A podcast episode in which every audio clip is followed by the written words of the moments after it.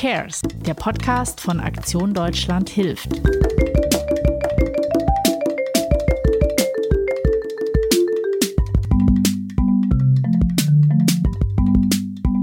Hallo und herzlich willkommen zu einer neuen Folge von Who Cares.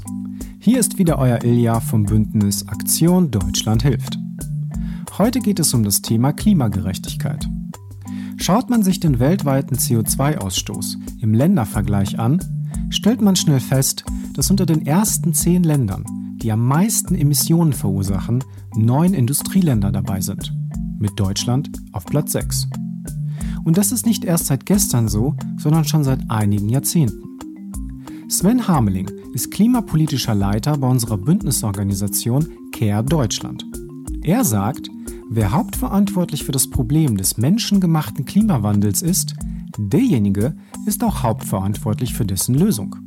Und man muss solidarisch mit Menschen in den Ländern sein, die am wenigsten zur Klimakrise beitragen, aber ihre Folgen am meisten spüren. CARE unterstützt diese Betroffenen der Klimakrise weltweit mit zahlreichen Hilfsprojekten. Doch um auf globaler politischer Ebene eine Veränderung zu bewirken, dafür ist Sven da. Er vertritt mit seinem Team CARE unter anderem auf internationalen Klimakonferenzen. In dieser Folge nimmt Sven euch mit hinter die Kulissen einer solchen Veranstaltung und erzählt euch, wie das konkret aussieht, sich politisch für mehr Klimagerechtigkeit stark zu machen. Mein Kollege Mats von Audiotextur hat mit Sven darüber gesprochen. Das Interview hört ihr jetzt. Viel Spaß!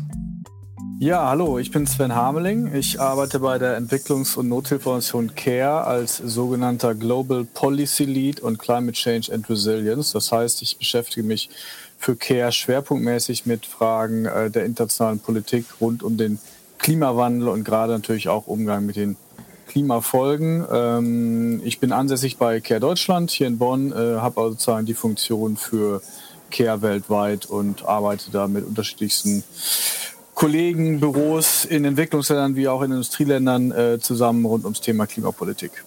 Jetzt ist Klimapolitik ja aktuell ähm, wahrscheinlich kein Deut äh, unspannender oder äh, unwichtiger geworden, aber durch Corona sind ja jetzt andere Dinge in Fokus gekommen. Wie wichtig äh, oder beziehungsweise wie wichtig wird es jetzt noch genommen? Also wie ist gerade so das Empfinden für Klima aus deiner Sicht? Also ich habe so den Eindruck, es gibt zwei Ebenen. Wenn man sich die größere, ich sag mal, öffentliche Diskussion oder auch die, die äh, politischen Diskussionen in Berlin zum Beispiel anguckt, äh, dann habe ich schon das Gefühl, dass einfach, und das hat natürlich auch seine nachvollziehbaren Gründe, die ganze Corona-Krise äh, alles andere erstmal zur Seite gedrängt hat. Wir haben es ja auch mit einer Pandemie zu tun, die in Deutschland äh, ja massive Auswirkungen hat, ähm, viele Menschenleben gekostet hat, aber eben auch weltweit. Das sehen wir in anderen Ländern natürlich auch. Und das drängt vieles äh, zur Seite.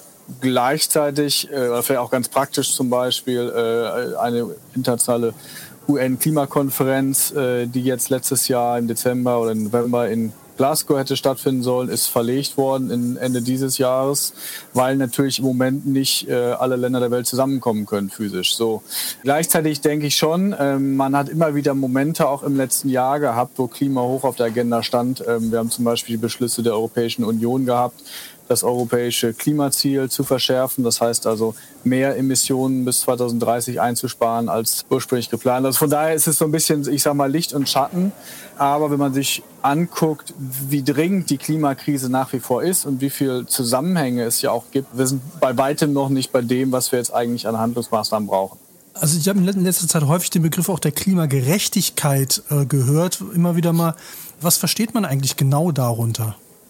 Ja, wir bei CARE verstehen unter Klimagerechtigkeit also einen Ansatz, äh, den Klimawandel in den Griff zu bekommen, der äh, zum einen auch beleuchtet, wer ist eigentlich verantwortlich für das Problem. Und da ist es natürlich nach wie vor so, dass die sogenannten Industrieländer ähm, in historischer Perspektive den Großteil der Emissionen, der CO2-Emissionen, die eben äh, das Klima weltweit anheizen, verursacht haben. Natürlich spielt heute ein Land wie China insbesondere eine enorme Rolle.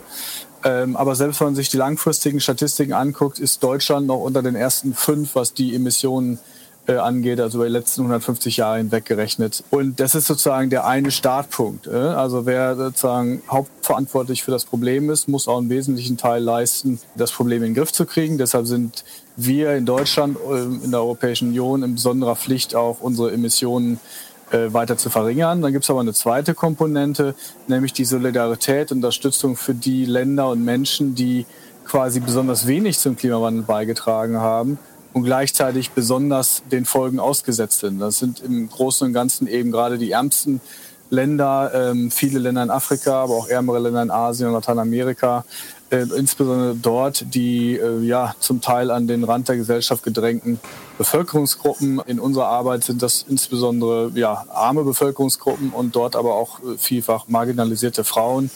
Jugendliche, äh, die wir sozusagen besonders unterstützen. Und das alles fällt quasi unter den Begriff Klimagerechtigkeit. Also zu sagen, die Verursacher müssen ihren Beitrag zur Lösung leisten und die, die besonders wenig beigetragen haben, besonders betroffen sind, verdienen Unterstützung beim Umgang äh, mit den Klimafolgen. Du hast eben erzählt, es gab jetzt wieder einen Klimagipfel, der dann der hätte stattfinden sollen. Du warst ja schon bei solchen Klimagipfeln. Das wirkt für Außenstehende, also auf mich auch immer so ein bisschen wie, ja, da kommen jetzt alle zusammen, dann wird viel geredet und letztendlich kommt eh nichts bei rum und dann gibt es wieder so ein, zwei Highlights, eine tolle Rede von irgendwem, aber wo, wo man immer so ein bisschen das Gefühl hat von außen, ja, schön, jetzt haben sie sich wieder alle getroffen und jetzt, wie ist es wirklich bei so einer Klimakonferenz, wenn man da dabei ist und dann da versucht, irgendwas zu verändern? Ja, ich meine, vielleicht kann ich erst mal sagen, dass, dass ich das natürlich zum Teil nachvollziehen kann. Ähm, äh, das sind ja auch Kritik, die man dann, die wir in unserer Medienarbeit zum Beispiel auch mitkriegen oder wenn ich dann während oder nach einer Konferenz mit Journalisten rede, das sind auch dann Fragen, die kommen ich finde es deshalb nachvollziehbar, weil einem vielleicht auf den ersten Blick das so vorkommt, da, da kommen dann zehntausende Leute zusammen und am Ende gibt es wieder nur Minimalschritte, wenn überhaupt in die richtige Richtung. Und gleichzeitig muss man aber sehen, dass es natürlich einfach ein globales Problem ist, was kein Land alleine lösen kann, wo man auch aufpassen muss, dass ich sage mal, selbst wenn sich jetzt ein paar große Länder zusammentun würden, was natürlich wünschenswert wäre auch, und sagen, wir machen jetzt äh, Vollspeed Klimaschutz, muss es trotzdem noch darum gehen, wie sind eigentlich andere Länder betroffen und welche Unterstützungsmechanismen zum Beispiel braucht es für die Länder. Und das sind Dinge, die einfach auch der globalen Zusammenarbeit bedürfen und wo natürlich niemand an den Regierungen vorbeikommt. Wir sehen auch eigentlich immer wieder, dass bei diesen Verhandlungen, das ist zum Teil auch für meine Arbeit ganz konkret relevant, die ärmsten Länder eine relativ starke Stimme haben. Also stärker als sonst vielleicht global, wo dann einfach viel Aufmerksamkeit immer nur auf die EU, USA und China ist. Und wo ich zum Beispiel dann auch in meiner Arbeit äh, mich mit Ländervertretern von besonders armen oder verletzlichen Ländern treffe, wo wir auch zum Teil gemeinsam überlegen, welche Möglichkeiten habe ich vielleicht in der Medienarbeit, eure Belange sozusagen politisch zu vertreten, natürlich, wenn sie zu den Kehrzielen passen. Und es ist letztendlich auch ein Bohren äh, dicker Bretter, weil es natürlich auch immer wieder Länder gibt, äh, das sind seit Jahren eigentlich auch die gleichen Verdächtigen, sage ich mal, die Ölförderstaaten oder andere, die doch immer wieder versuchen, ich sag mal, dem internationalen Klimaschutz Knüppel zwischen die Beine zu werfen und das immer mal wieder auch schaffen. Gleichzeitig finde ich aber auch wichtig zu sehen, äh, diese globalen Konferenzen sind quasi sinnvoll und notwendig, um immer wieder zusammenzukommen, auch sich auszutauschen. Aber kein Land muss darauf warten, um selbst Klimaschutz zu machen. Dafür ist das Problem schon viel zu weit fortgeschritten und dafür wissen wir auch viel zu genau, was eigentlich getan werden muss. Das heißt, selbst wenn jetzt sich zum Beispiel so eine Konferenz um ein Jahr verschiebt, darf das keiner als Ausrede nutzen nach dem Motto, ah, wir warten jetzt mal bis zur nächsten Konferenz, bevor wir überlegen, wie wir weitermachen. Das ist natürlich auch eine Rolle, die wir haben durch Medienarbeit, aber auch durch ich sag mal, politische Einflussnahme auf Parlamentarier oder Regierung, dass das eben nicht passiert. Wenn man jetzt mal so hinter die Kulissen guckt, du hast gesagt, äh, du triffst dich dann auch mit Leuten von, von Ländern, von ärmeren Ländern, von verletzlicheren Ländern. Was passiert denn da so? Gibt es dann Beschlüsse, wo man sagt, so wir arbeiten da und da jetzt zusammen? Oder äh, wie muss man sich das ganz konkret vorstellen?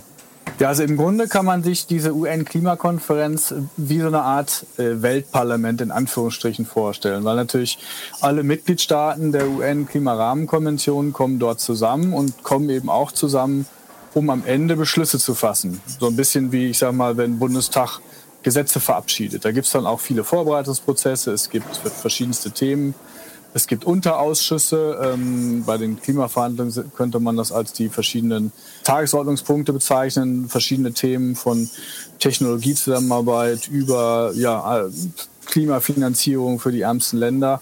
Und dann gibt es inhaltliche Treffen zu diesen einzelnen Themen, wo dann die Länder zusammensitzen, Reden natürlich auch halten. Und was wir dann machen, ist, dass wir zum Beispiel versuchen, diese Reden zu beeinflussen, indem wir beispielsweise ähm, Textvorschläge schreiben, ähm, Gesetzesentwürfe, also es nennt sich dann bei der Klimakonferenz sozusagen äh, Entscheidungen, aber dann gibt es natürlich Entwürfe und verschiedene Entwurfsstadien, die wir dann kommentieren, wo wir den Ländervertretern zuschicken und schreiben, hier, wir würden vorschlagen, das und das sollte geändert werden, damit es vielleicht besonders den Klimaanpassungserfordernissen äh, der ärmsten Bevölkerung zugutekommt. Dann machen wir natürlich Medienarbeit, weil wir äh, natürlich auch wissen, wenn Themen oder auch Probleme bei so einer Konferenz in die Medien kommen, dann ist das auch ein Werkzeug, wieder Druck auf andere Länder und, und Politiker auszuüben.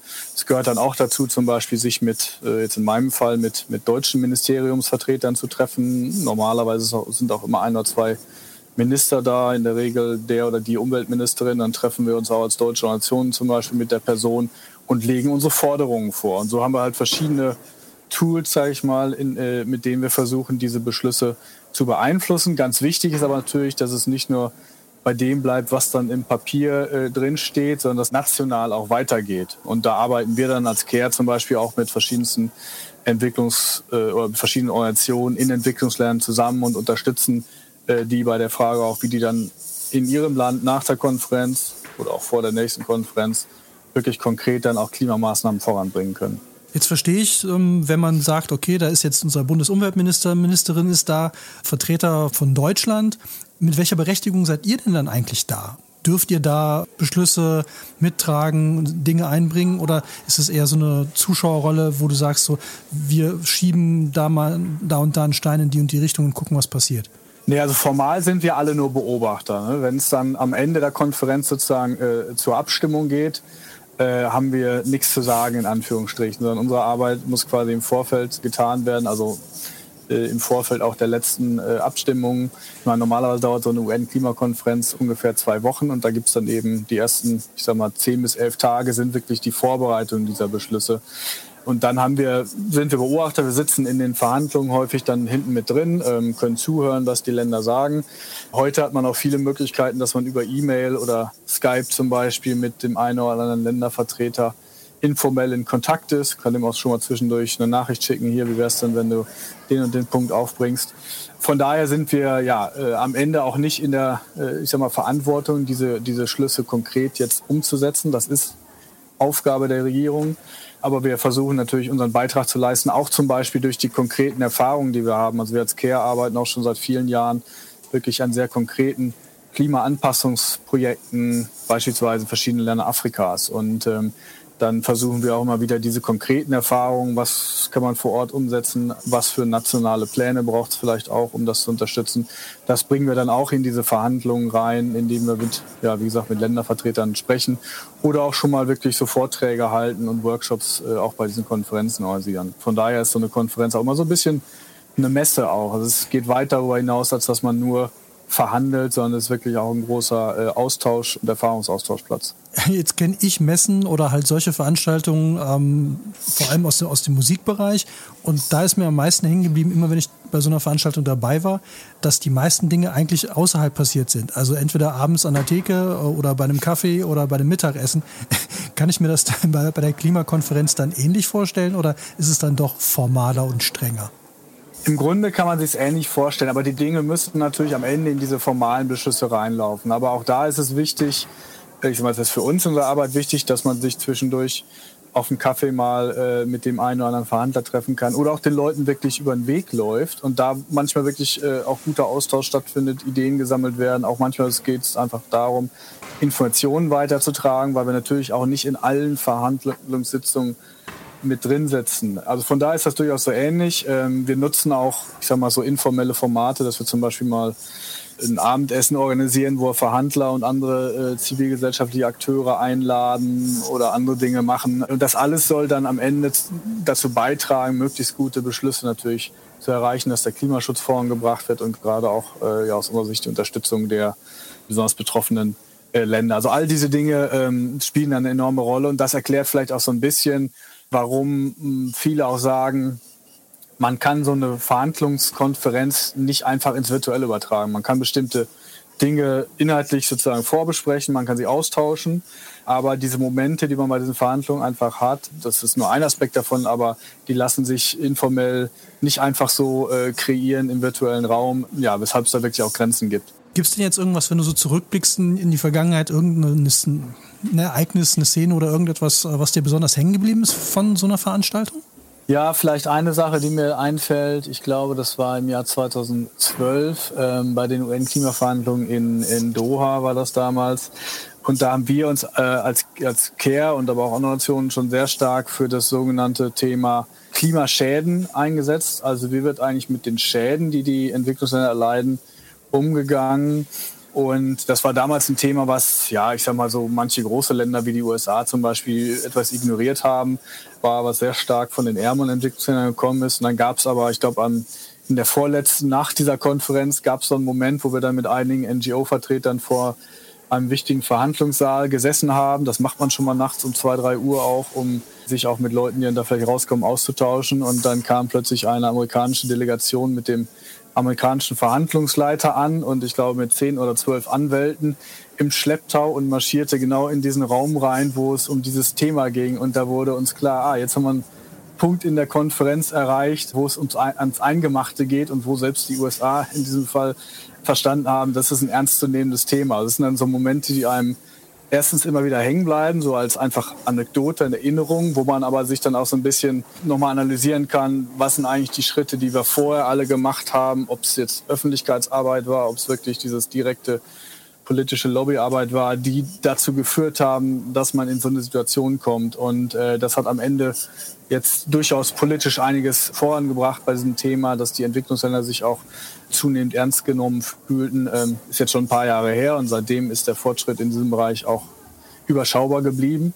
Aber es zeigt mir auch äh, als jemand, der schon lange da drin ist, es gibt immer wieder Momente, wo man doch merkt, wir machen einen Unterschied. So klein er manchmal auch sein mag, aber es ist halt eben auch ein riesengroßes Problem mit vielen Baustellen. Also das vielleicht als ein so ein Beispiel. Wie zäh muss man sein und welche, wie groß muss die Frustrationstoleranz sein, wenn man so einen Job wie du macht und das Gefühl dann immer wieder hat, so man hat jetzt nur einen kleinen Stein ins Rollen gebracht oder vielleicht auch dann doch nicht, hat wochenlang gearbeitet und es hat doch nicht so funktioniert. Wie frustrierend oder wie hart ist das für dich? Ja, ich meine, ich glaube, da kommen verschiedene Dinge zusammen. Das eine ist vielleicht auch immer so ein bisschen eine Persönlichkeitsfrage und äh, der eine Mensch reagiert auf Dinge emotionaler als der andere. Ähm, ich kenne auch Leute, die nach ein paar Jahren gesagt haben, sie finden das zu frustrierend und haben dann die erstmal andere Arbeit gemacht. Aber es ist natürlich auch so ein bisschen die Frage, wie verortet man so eine Arbeit in einem Gesamtbild, was einfach, also es gibt so viele Baustellen, die für Klimaschutz notwendig sind, ob es Energiepolitik ist, ob es Waldpolitik ist und so weiter. Und da kann man als Einzelner dann auch nur gucken, an welchem Rad versuche ich so ein bisschen mitzudrehen. Und für mich ist es eine Arbeit in den letzten 15 Jahren gewesen, die auch immer wieder diese Frustrationsmomente hatte und auch Frustrationstoleranz erforderte aber wo ich rückblickend auch wieder sagen würde, wir haben auch Dinge erreicht und heute äh, gibt es zum Beispiel eine viel größere Aufmerksamkeit für das Thema Klima und auch ein Bewusstsein, wie krass die Folgen schon sind und auch sein werden, als vielleicht noch vor 10, 15 Jahren. Es gibt aber auch immer wieder so Wellen, wo man ein paar Jahre das Gefühl hat, jetzt passiert gerade wieder viel zu wenig. Es gibt vielleicht eine neue Generation an Politikern, die erst wieder das Thema lernen müssen, in Anführungsstrichen. Äh, und dann gibt es ja ein paar Jahre, wo, wo deutlich mehr passiert. Ähm, das Problem ist, dass die Lücke zwischen dem, was eigentlich passieren müsste und zwischen dem, was passiert, nach wie vor viel zu groß ist. Aber ja, ich glaube, ich persönlich habe es immer ganz gut geschafft, damit eigentlich, eigentlich umzugehen. Aber wie gesagt, es ist eine Mischung aus inhaltlichen Blick darauf, auch zum Teil Persönlichkeitsfrage, aber auch, dass man weiß, äh, man ist da nicht alleine drin. Ich habe über die Jahre viele Menschen kennengelernt, die einfach total committed sind, also sich stark für Klimagerechtigkeit einsetzen, äh, manchmal auch auf ganz anderen Positionen landen. Dann sieht man sie nach ein paar Jahren wieder und weiß, die haben da in einem anderen Bereich sehr viel erreicht. Also diese menschliche Komponente ist natürlich auch sehr wichtig. Was treibt dich denn persönlich dazu an, in diesem Bereich zu arbeiten und, und diesen Job zu machen? Ja, ich meine, eingestiegen bin ich vor vielen Jahren, knapp 15 Jahren, einfach über ein starkes innerliches Interesse, das mich sowohl das Klimathema als auch die Entwicklungs entwicklungspolitischen Zusammenhänge sehr interessiert haben aber auch, weil ich damals schon wusste, das ist ein Thema, was, äh, ich sag mal, leider immer größer wird und wo extrem viel Handlungsbedarf ist. Und das war beides für mich so ein bisschen der Einstieg. Und ähm, dann lernt man natürlich mit der Zeit, sich äh, sowohl in Detailaspekte einzuarbeiten, als auch vielleicht ja, verschiedene Instrumente zu nutzen. Also ich habe immer wieder sowohl Medienarbeit gemacht, als auch irgendwie Projekte umgesetzt, äh, aber auch dann manchmal sehr im Detail in der Politik gearbeitet. Und ich finde so diese Abwechslung sehr spannend. Aber wie gesagt, es ist ein sehr langfristiges Thema, wo ich irgendwie auch ja, gelernt habe, man muss äh, lange an den Brettern sozusagen arbeiten, um da Löcher reinzubohren. Aber wie gesagt, auch immer wieder, dass ich viele engagierte Menschen getroffen habe, ist auch immer wieder welche nachkommen. Also ich sag mal, wir haben ja jetzt in den letzten ein, zwei Jahren viel über Fridays for Future und so gesprochen. Äh, und das hat zum Glück eine ganz neue Dynamik angenommen. Aber auch vor zehn Jahren oder so haben wir uns immer wieder schon mit Jugendlichen getroffen, sogenannten Jugenddelegierten, die einfach auch sich sehr engagieren wollten. Und manche waren dann bei so einer Konferenz sehr aktiv und sind dann nach der Konferenz wo sie studiert haben oder wo sie gewohnt haben, haben sich dann konkret lokal engagiert und kommen immer wieder zurück. Also es ist einfach, macht zum einen auch Spaß, aber es ist auch natürlich so der, der das Gefühl, äh, wir, wir müssen hier einfach noch viel mehr erreichen und ich will zumindest versuchen, gewissen Beitrag zu leisten. Ähm, und dann ist es in so einer Organisation wie CARE eben auch möglich, das in einem größeren globalen Zusammenhang zu tun, wo es ja, mir auch viel bringt, und also gebracht hat und immer noch bringt, zum Beispiel auch sehr konkret mit unseren Länderbüros in Entwicklungsländern zusammenzuarbeiten, von denen auch viel zu lernen. Das sind alles so Aspekte, die für mich zusammenspielen. Jetzt hast du Fridays for Future schon selber ins Rennen geschmissen. Die haben ja dafür gesorgt, dass es in den letzten zwei, drei Jahren äh, wieder vermehrt um Klima geht oder sich auch viele Leute damit beschäftigen oder mehr Leute damit beschäftigen als vorher.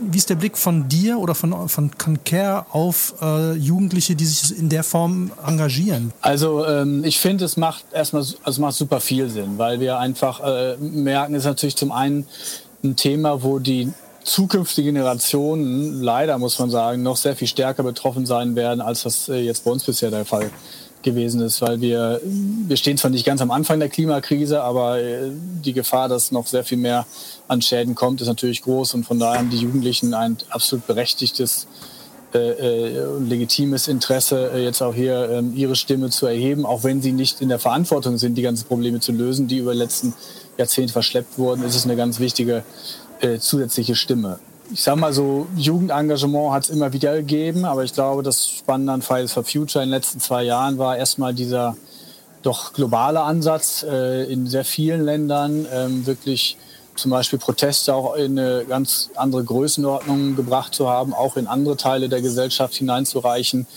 Was für mich aber eigentlich der wichtigste Startpunkt war und warum wir als CARE, glaube ich, auch gesagt haben, erstens müssen wir das ernst nehmen, zweitens müssen wir auch gucken, welche Unterstützung wir leisten können, ist, dass der Ausgangspunkt von Fridays for Future und insbesondere Greta Thunberg eigentlich ja immer war, die wissenschaftlichen Erkenntnisse liegen auf dem Tisch, die Regierungen haben sich zum Paris-Abkommen verpflichtet und das muss jetzt umgesetzt werden. Also die ganzen Forderungen von Fridays for Future, die kommen ja nicht aus dem luftleeren Raum, die basieren auf 20, 25 Jahren Klimawissenschaft und äh, wirklich klimawissenschaftlichen Berichten, wo Tausende der besten Wissenschaftler aus der ganzen Welt mitarbeiten und, äh, und dann eben auch ein Paris-Abkommen, das ja auch in Deutschland zum Beispiel der Bundestag damals einstimmig ratifiziert hat.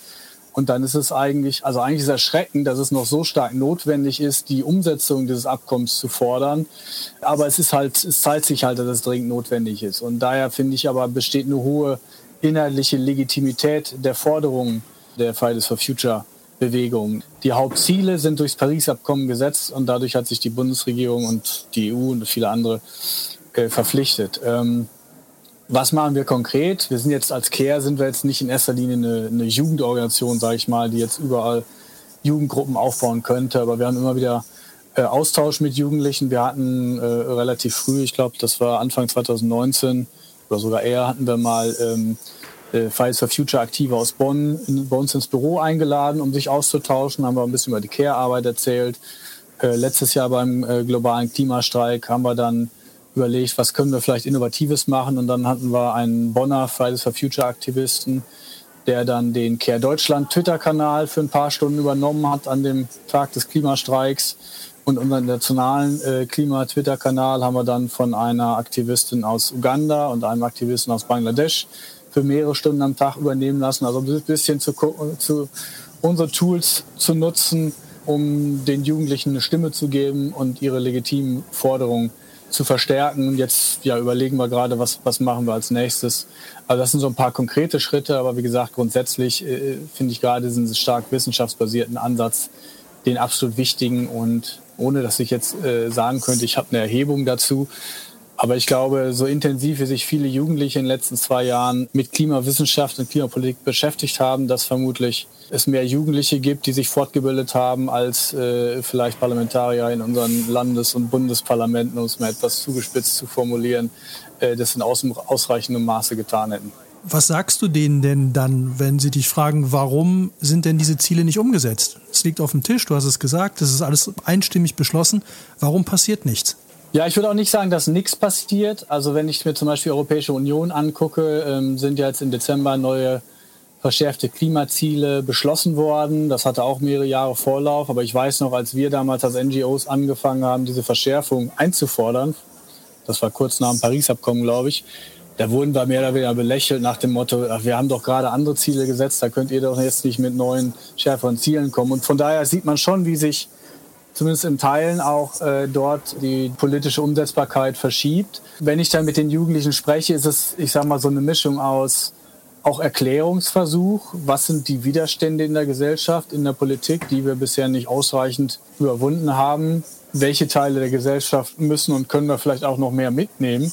Denn natürlich ist es auch in der Demokratie bei uns so, äh, äh, am Ende äh, spielt viel auch eine Rolle. Wo haben zum Beispiel ähm, Parlamentsabgeordnete oder andere politische Vertreter das Gefühl, wenn sie Maßnahmen umsetzen, in, insbesondere wenn es wirklich welche sind mit einschneidenden Veränderungen, erhalten sie auch die Unterstützung der Bevölkerung dafür. Und das ist sicherlich ein Punkt, wo wir zwar immer wieder in den letzten Jahren auch Demonstrationen und so hatten, durchaus einen gewissen Umweltbildungsstandard, sage ich mal, in Deutschland, aber äh, wo, glaube ich, Fridays for Future einfach nochmal äh, das auf eine ganz andere Ebene gehoben hat. Und dann mit den Jugendlichen sich auch auszutauschen, zu überlegen, ja, was könnt ihr vielleicht von unserer Arbeit und auch unserer Erfahrung lernen, aber vielleicht auch zu überlegen, was hätten wir eigentlich in der Vergangenheit schon anders machen können, ist natürlich auch so ein wichtiger Punkt. Und dann, dann zu überlegen, was kann man gemeinsam voranbringen, wo können wir euch unterstützen, wie könnt ihr weitermachen, äh, wie könnt ihr auch mit so einer vielleicht Frustration umgehen und trotzdem nicht den, den Glauben verlieren, dass es sich lohnt, äh, um jedes äh, Zehntel Grad verminderter Temperaturerhöhung auch zu kämpfen. Was ist denn jetzt so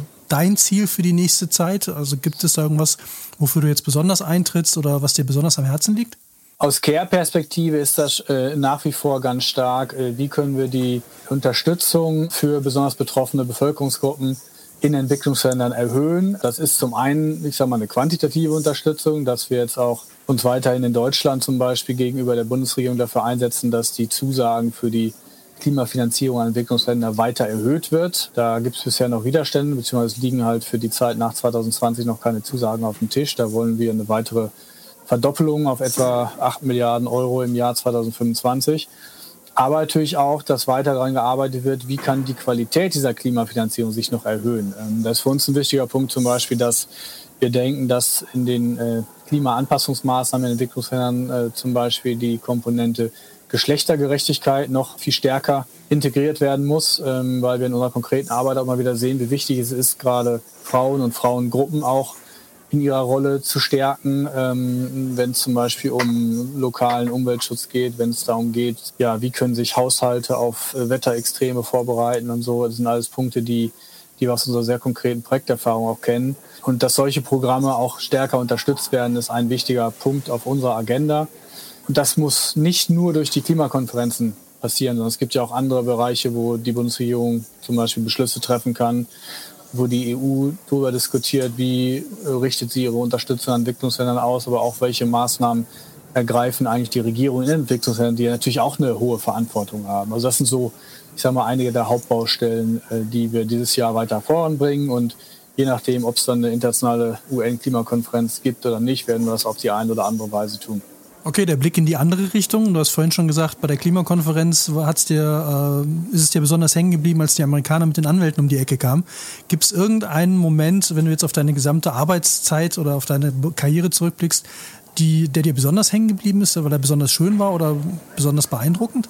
Die Verabschiedung des Paris-Abkommens war schon ein besonders emotionaler Moment. Auch wenn damals schon klar war, das ist jetzt erstmal der Anfang des, der, der nächsten Phase sozusagen. Und niemand hat damals gedacht, damit erledigen sich alle Probleme. Aber wenn man einfach ähm, sieht, wie viele Jahre daran verhandelt worden war, wie viel Widersprüche es zwischendurch gab und wie dann doch viele zumindest erstmal erleichtert waren 2015, als dieses Abkommen geschlossen wurde, das war schon ein ganz besonderer Moment und da auch ja, relativ nah dabei gewesen zu sein, werde ich sicherlich nicht äh, vergessen. Und wie gesagt, damals war schon klar, dass äh, das alleine reicht nicht, sondern es muss viel mehr in der Umsetzung passieren. Und jetzt sind wir längst nicht da, wo wir sein müssten. Und, und trotzdem, glaube ich, darf man so einen Moment dann auch ja, genießen ist der falsche Eindruck, äh, ist der falsche Ausdruck, aber auf sich wirken lassen auch und, und zumindest dann ja mal etwas äh, Revue passieren lassen. Na gut, ein bisschen stolz darf man ja auch mal sein, wenn man was erreicht hat. Das ist ja völlig okay. Es gibt natürlich dann manchmal auch so kleine Dinge innerhalb von solchem Abkommen, wo man dann auch sagen kann, naja, wir haben in den letzten Jahren auch die und die Schritte gemacht und, und äh, wo man sieht, so nach und nach baut sich das zusammen. So ein, so ein Abkommen hat natürlich viele Architekten und ich will bei weitem nicht sagen, dass wir da jetzt der Entscheidende waren, überhaupt nicht. Äh, aber es gibt so bestimmte Themen, wo eine Organisation wie CARE halt einfach jahrelang auch auf verschiedenen Ebenen dran, dran gearbeitet hat und äh, wo man dann auch, auch aus den Rückmeldungen von Verhandlern, die man dann über Jahre auch persönlich kennt, natürlich auch weiß, die Arbeit wird auch geschätzt und, und sie hat einen gewissen Einfluss. Danke dir. Dankeschön.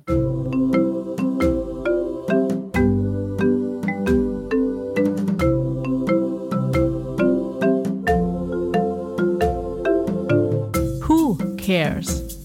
Der Podcast von Aktion Deutschland hilft. Konzept und Produktion Audiotextur.